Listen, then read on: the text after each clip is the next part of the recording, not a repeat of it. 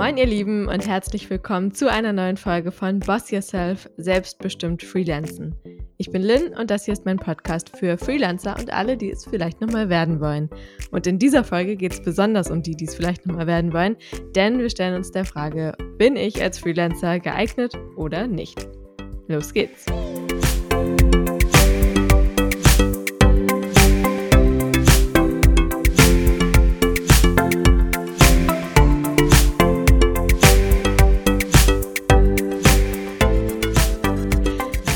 Ich höre diese Frage im Moment sehr, sehr häufig von Menschen aus meinem Umfeld oder nehmen das online wahr, dass sich viele irgendwie fragen, bin ich eigentlich als Freelancer geeignet? Also ist dieses Arbeitsmodell was für mich? Kann ich das? Ähm, wie ist das, wenn ich eigentlich sehr sicherheitsbedürftig bin oder gar nicht so ganz genau weiß, ähm, was ich eigentlich konkret machen möchte als Freelancer, aber total Bock habe, selbstständig zu arbeiten? Und da dachte ich mir, das nehme ich mir doch einfach mal vor, so eine Checklist zu erstellen sozusagen und helfe euch dabei hoffentlich rauszufinden, ob Freelancing was für euch ist oder eben nicht. Und ich habe mich das ja tatsächlich auch selber gefragt, als ich angefangen habe, äh, freiberuflich zu arbeiten. Das ist jetzt ja ungefähr zwei Jahre her, ein bisschen mehr als zwei Jahre. Und ähm, am Anfang habe ich natürlich mich auch gefragt, so, oh, äh, ist das jetzt wirklich die Arbeitsweise? Ist das, ist mir das sicher genug? Und äh, ja, kann ich das überhaupt so jetzt als junges Mädel irgendwie nach dem Studium direkt machen? Ähm, Brauche ich dafür nicht irgendwie so viele Sachen, die ich jetzt noch gar nicht habe? Und ja, das löst natürlich dann irgendwo auch Zweifel aus an dem, was man machen will. Aber ja, trotzdem ist irgendwie ja bei vielen der Wunsch vorhanden. Und in dieser Folge mache ich eine kleine Checklist-Startler für euch mit sechs Punkten, die ihr auf jeden Fall braucht, um rauszufinden, dass ihr als Freelancer geeignet seid. Also die sechs Dinge, die ihr mitbringen müsst, um euch selbst diesem, dieser Eignung sozusagen, äh, ja, diese Eignung zuschreiben zu können. Und es sind auch noch ein paar kleine Gedankenanstöße dabei, so dass ihr, wenn ihr gerade in diesem Prozess seid und überlegt, ob das jetzt irgendwie für euch passt oder nicht, dass ihr da vielleicht ein paar äh, ja, Gedankenanstöße mitnehmen könnt aus dieser Folge. Es ist ja häufiger so, dass jemand entweder irgendwie etwas kann und nicht genau weiß, wie er oder sie das selbstständig machen soll und auch nicht so genau weiß, ob selbstständig dann so richtig was ist, also freiberuflich, ne? Ähm, hier ist ja alles immer freiberuflich. Oder ähm, jemand möchte unbedingt auf jeden Fall selbstständig arbeiten, aber weiß halt noch nicht ganz genau, womit. Habe ich beides schon kennengelernt, finde ich auch beides fein. Ähm, und ich denke mal, so, das kann ich schon mal vorab verraten, wenn man irgendwie so in sich diesen Wunsch hat und das Verlangen, ähm, mal eine Weile oder vielleicht auch langfristig selbstständig als Freiberufler in, zu arbeiten, dann sollte man dem auf jeden Fall mal nachgehen. So, und bevor wir loslegen, stelle ich euch noch den Partner der heutigen Folge vor. Das ist nämlich Koro. Ja, ihr habt es wahrscheinlich schon mal gehört in den vorherigen Folgen. Ich bin ein riesiger Koro-Fan, weil Koro wirklich der geilste Online-Shop für haltbare Lebensmittel ist. Es ist eine Online-Drogerie und es gibt wirklich alles, was sich das Snackerherz vorstellen kann. Also von Nüssen über getrocknete Früchte, über Nussmus und ganz, ganz, ganz viele geile Sachen, die man zum Frühstück essen kann. Aber auch Kaffee, Kokoswasser, richtig lecker jetzt im Sommer. Und solche Produkte wie Hafermilch, Grüntee etc.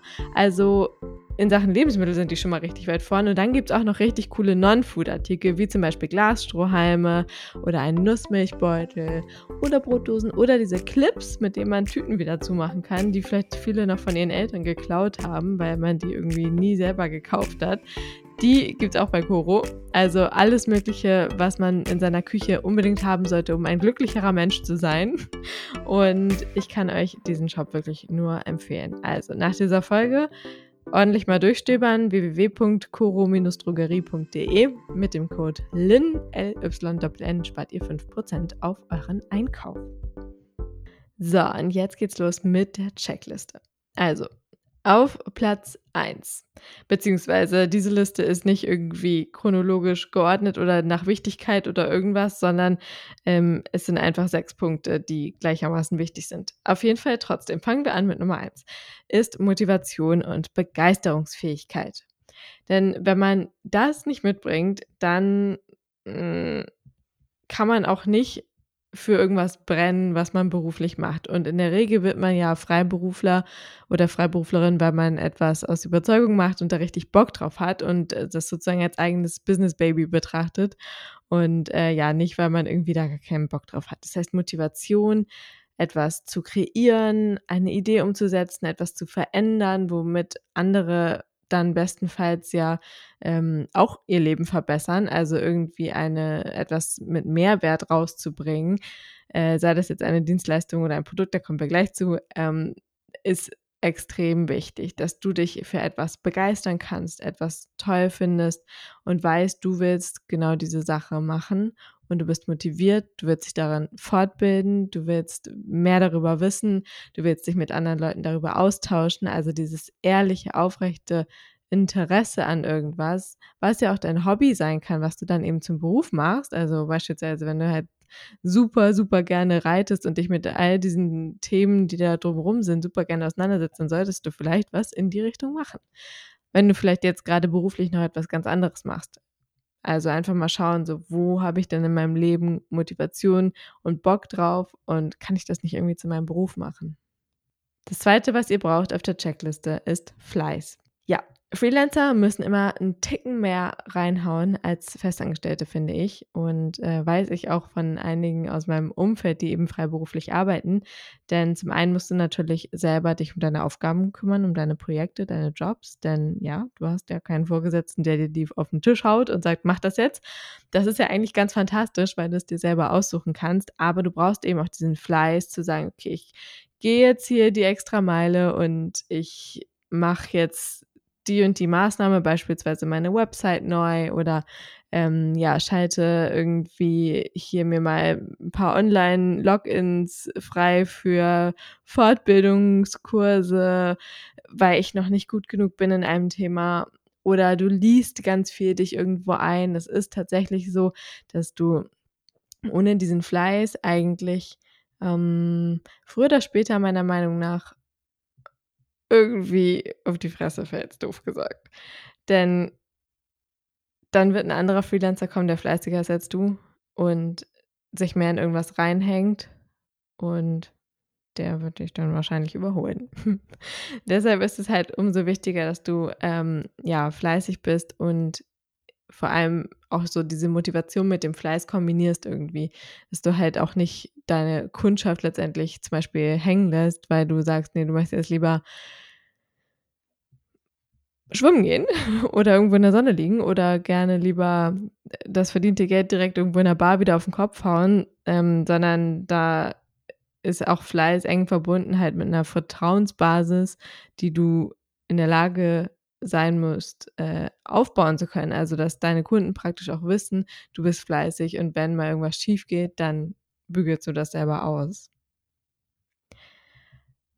Punkt Nummer drei Dienstleistungen oder Produkte, die wirklich super sind, müsst du natürlich mitbringen. Du musst natürlich wissen, ein Stück weit zumindest, mit was du als Freelancer überleben möchtest, also was deine Leistung ist. Es kann entweder eine Dienstleistung sein, viele Freelancer sind ja vor allem Dienstleister, also beispielsweise Podcastberatung oder eben kreative Texte oder du hast eine bestimmte ähm, Fähigkeit im IT-Bereich oder du bist freiberufliche Hebamme und deine Dienstleistung ist eben, dass du Kinder auf die Welt bringst ähm, oder den Frauen dabei hilfst. Ähm, auf jeden Fall brauchst du eine, mindestens eine konkrete Sache, die du bietest. Und äh, in dieser Sache solltest du auch wirklich super sein, also entsprechende Fähigkeiten mitbringen. Muss es nicht ein Masterabschluss sein, aber eben einfach entsprechende Fortbildung, Ausbildung, Erfahrungen, die sich ja auch über die Jahre ansammeln. Aber ja, einige sollte man trotzdem schon mal dabei haben. Und so eben, ja, auch zu wissen, wofür man steht letztendlich. Und womit das Geld dann auch reinkommen soll. Nummer vier ist das Netzwerk. Yes, du hast wahrscheinlich schon geahnt, dass es gleich kommt auf der Liste. Und das Netzwerk finde ich oder gerade Netzwerken klingt immer so ein bisschen erschreckend und abschreckend, weil man denkt so: „Gott, da muss ich auf tausend Veranstaltungen gehen, muss ich Smalltalk halten. Ich kann nicht mal Smalltalken und da sind da Leute, die ich nicht kenne und oh Gott, oh Gott, gehe ich lieber gar nicht erst hin.“ Habe ich schon so oft gehört. Und tatsächlich, ähm, glaube ich, dass man da so ein bisschen diese Hemmschwelle fallen lassen muss, weil Netzwerken kann ja auch ganz anders aussehen. Es kann natürlich sein, dass du schon das riesige Netzwerk hast und tausend Leute kennst aus irgendwelchen Gründen. Ähm, es kann aber auch eben nicht so sein, dass du sagst: „Okay, ich gucke mich jetzt um, ich wäre gerne Freiberufler, aber ich kenne halt noch nicht so viele Leute.“ Und dann kannst du natürlich gezielt losgehen und gucken: „Okay, wo finde ich denn die Leute? Finde ich die vielleicht auf LinkedIn, auf Instagram? Finde ich die vielleicht in irgendwelchen Coworking Spaces, wo ich weiß, dass da viele freiberufliche Leute rumhängen und arbeiten? Oder finde ich die über bestimmte Plattformen online?“ Das ist ja so ein bisschen was, was nicht na ja, nicht in einer Form passiert, sondern letztendlich ist Netzwerking so, so viel äh, Netzwerking vor allem, Networking oder Netzwerken. Ähm, es ist so, so viel und kann auf so viele unterschiedliche Weisen stattfinden. Es kann ja sogar im eigenen Bekanntenkreis stattfinden, weil es da vielleicht Leute gibt, die was Ähnliches machen oder vielleicht genau die Dienstleistung brauchen, die du eben anbietest. Und dementsprechend äh, ist es einfach krass wichtig, dass du dir ein Netzwerk aufbaust und Lust dazu hast und bereit dazu bist und im Zweifelsfall auch dir aneignest, wie du Smalltalk hältst, wie du dich selber pitcht. Dazu habe ich übrigens auch eine Folge, die heißt Pitch Yourself. Da kannst du auch noch mal reinhören, um zu lernen, wie du eben selber optimal darstellen kannst, was du kannst, wer du bist, wofür du stehst. Und so musst du im Zweifelsfall dann einfach lernen zu netzwerken. In Baby Steps ist in Ordnung, aber Hauptsache du ja machst dir da jetzt nicht so eine riesige Panik, sondern gehst das an und baust dir dann im Zweifelsfall auch einfach nach und nach dein Netzwerk auf. Aber ich kann dir sagen, wahrscheinlich kennst du schon mehr Leute, die du zu deinem beruflichen Netzwerk zählen kannst, als du vermutest. Nummer 5 ist eine organisatorische Fähigkeit und Verantwortungsbewusstsein. Das heißt, du musst dich natürlich irgendwie selber organisieren, weil du hast da niemanden, der sagt, komm morgens ins Büro und geh abends wieder weg und mach da eine Stunde Pause und mach die und die Aufgaben, sondern du brauchst schon so eine gewisse Grundeinstellung, die dir vorgibt, dass du eben organisiert arbeitest und dass du dich selber disziplinierst, eben auch gewisse Strukturen in deinen Tag einzubauen. Also sowas wie Arbeitszeiten oder Aufgaben erledigen und nicht vor lauter äh, Wald die Bäume nicht sehen und dann nie ins, ins Handeln kommen, sondern immer nur sagen, oh, ich habe so viel zu tun, ich habe so viel zu tun. Oder, und dann ist der Tag rum und du hast eigentlich noch gar nichts getan, weil du ja noch keine Struktur reinbekommen hast.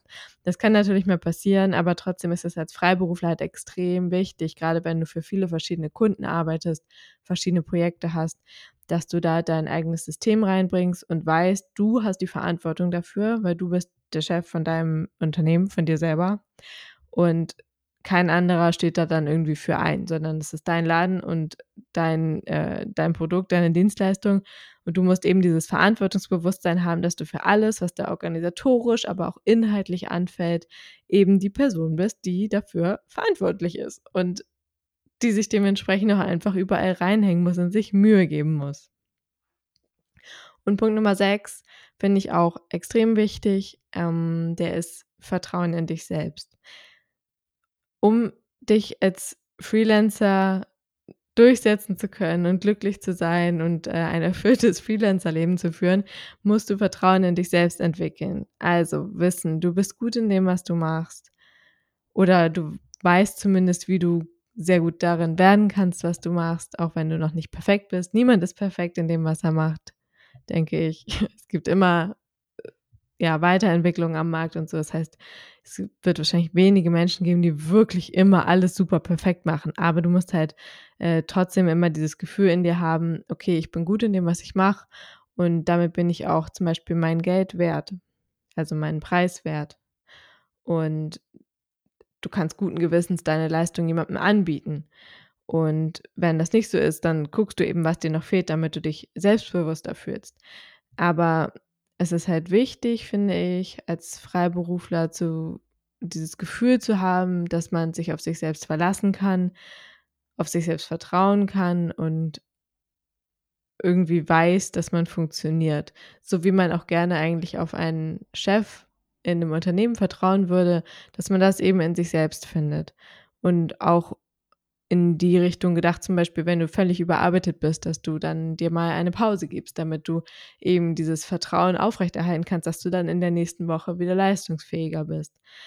Da gehört sehr viel dazu. Äh, es geht aber letztendlich bei dem Punkt darum, dass du nicht von Selbstzweifeln an dir oder deinem Produkt oder deiner Arbeitsweise sozusagen eingeschüchtert bist, dass du vielleicht kein guter Freelancer bist. Sondern wenn du überlegst, bin ich jetzt Freelancer geeignet oder nicht, dann überleg mal, wie sicher fühlst du dich mit dem, was du selber kannst und anbieten kannst. Und an den Lücken, die noch da sind, kannst du dann natürlich feilen. Das sind meine sechs Punkte und als weitere Tipps habe ich auf jeden Fall noch, dass du dich mit Menschen besprichst um dich herum oder vielleicht auch Fremde, die in einem Feld arbeiten, das für dich halt auch in Frage kommt. Also beispielsweise, du möchtest freiberuflich im, äh, im IT-Bereich arbeiten weißt aber gar nicht genau, wie das so ja, anderen ergeht, dann hör dich mal aktiv bei denen um, unterhalte dich mit denen. Ich habe ja gesagt, wo du die Leute finden kannst, über gewisse Plattformen, vielleicht einfach über Instagram, da sind ja viele auch stark gebrandet und zeigen, was sie machen, sodass du die einfach mal anschreibst. Man kann ja mal zoomen oder sich treffen, wenn man in derselben Stadt ist oder telefonieren und einfach mal sich austauschen. Die meisten Leute sind ja auch wirklich sehr, sehr hilfsbereit und geben gerne Tipps ab, erzählen gerne, was sie für Learnings mitgenommen haben.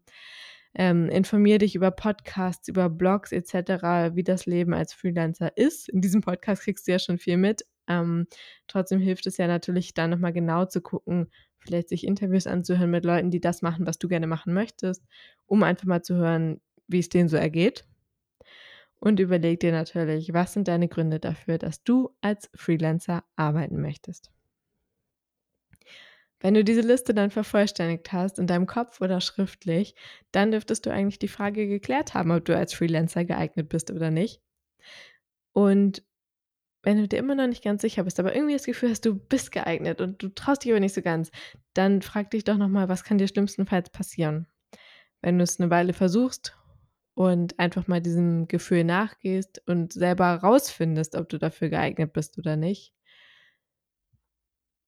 wird das wahrscheinlich die beste Antwort sein. Und das Schlimmste, was dir passieren kann, ist wahrscheinlich gar nicht mal so wirklich schlimm. Also, ich hoffe, dass ich dir damit ein paar Denkanstöße geben konnte und dich in deiner Entscheidungsfindung weiterbringe. Und ich freue mich, wenn du Boss Yourself Podcast auf Instagram folgst, mir bei Apple Podcasts eine Bewertung dalässt oder auch bei Spotify auf den Abonnieren-Button klickst, je nachdem, wo du Boss Yourself am liebsten hörst. In diesem Sinne sage ich bis dahin, eure Lynn.